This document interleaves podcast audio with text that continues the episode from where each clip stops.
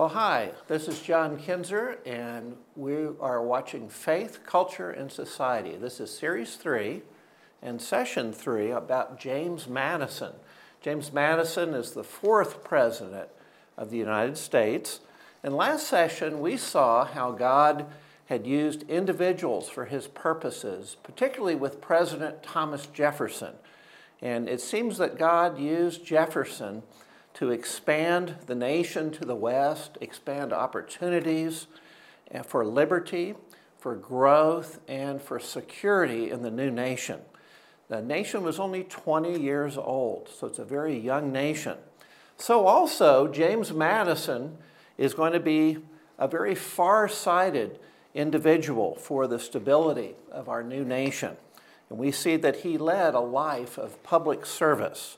He's best known as the chief architect of the U.S. Constitution and extremely well planned government uh, for the new nation. And he developed the strategy to get it implemented.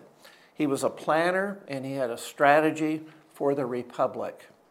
We say the finger of God, the influence of God on the life of this young boy growing up on a farm in Virginia he was taught by a Presbyterian minister, Reverend Donald Robertson. And Madison later said this He said, All that I have been in life, I owe largely to that man.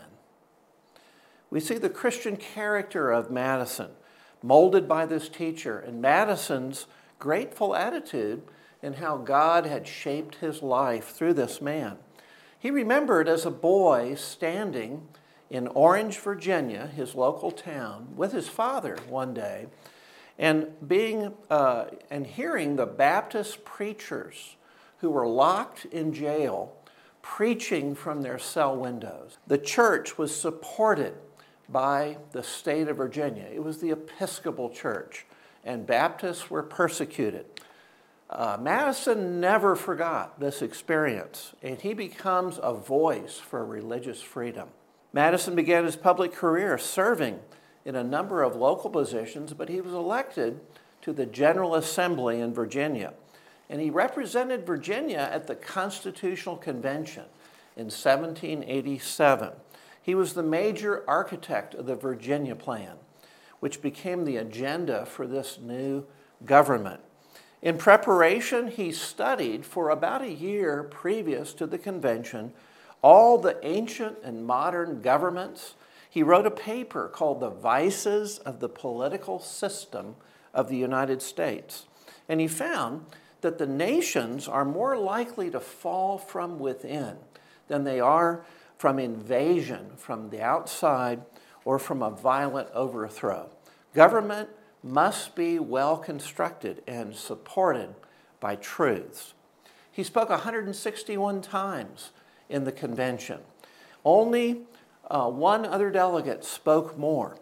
A fellow delegate, William Pierce from Georgia, said this Madison always comes forward the best informed man on any point in the debate. Douglas Adair, a history scholar, said of James Madison that his studies were, quote, probably the most fruitful study a fruitful piece of scholarly research ever carried out by an American, unquote. Again, wisdom and diligence clearly displayed in the life of this man. Well, what did he accomplish at the Constitutional Convention of 1787? Well, he wrote in the Federalist Papers, of which he authored many of those papers, he said, quote, but what is government itself but the greatest reflection of human nature. If men were angels, no government would be necessary. If angels were to govern men, neither external nor internal controls on government would be necessary. So, first of all, he knew that men were sinners, not angels, and they needed some control. So, the new government would have to have power to control the people, but also government would have to have a means to control itself, that it would not become oppressive. Number two, he, did, he believed that to control government, power should be divided into three branches the legislative, the executive, and the judicial. Branches of government were necessary to keep all the power separated from congealing or being accumulated with one person. And there must be checks and balances from, uh, between the branches so none would be growing too strong or taking control. Madison stated this quote, All men having power ought to be distrusted. End of quote. This is the father of the Constitution. Number three, Madison realized the importance of religious liberty. He opposed ideas to support churches with tax money. He believed Christianity would flourish when free to be heard and to influence, influence men's reason and their consciences.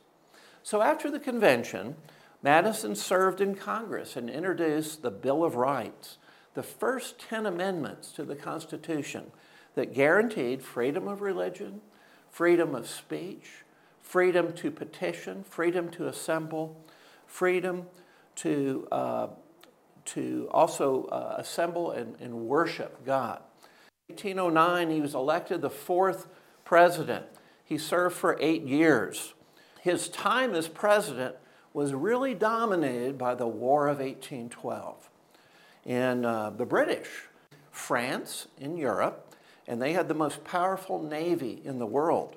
The war started as they boarded American ships took American crews and pressed them into the English Navy.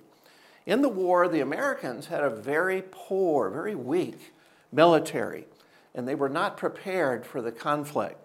The British won most of the naval battles, and with 50 ships and 4,000 troops, they landed in the Chesapeake area and marched to burn Washington, D.C.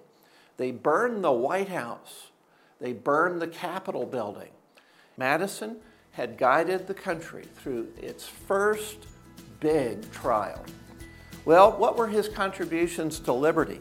Three branches of government, checks and balances on each branch, protecting religious liberty, freedom of speech, other liberties that are essential. His work as president established stability and foreign recognition for the United States.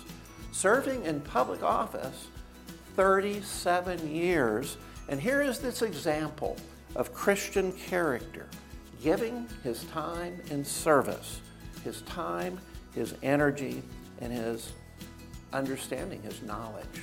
So, thank you for being with us today for faith, culture, and society.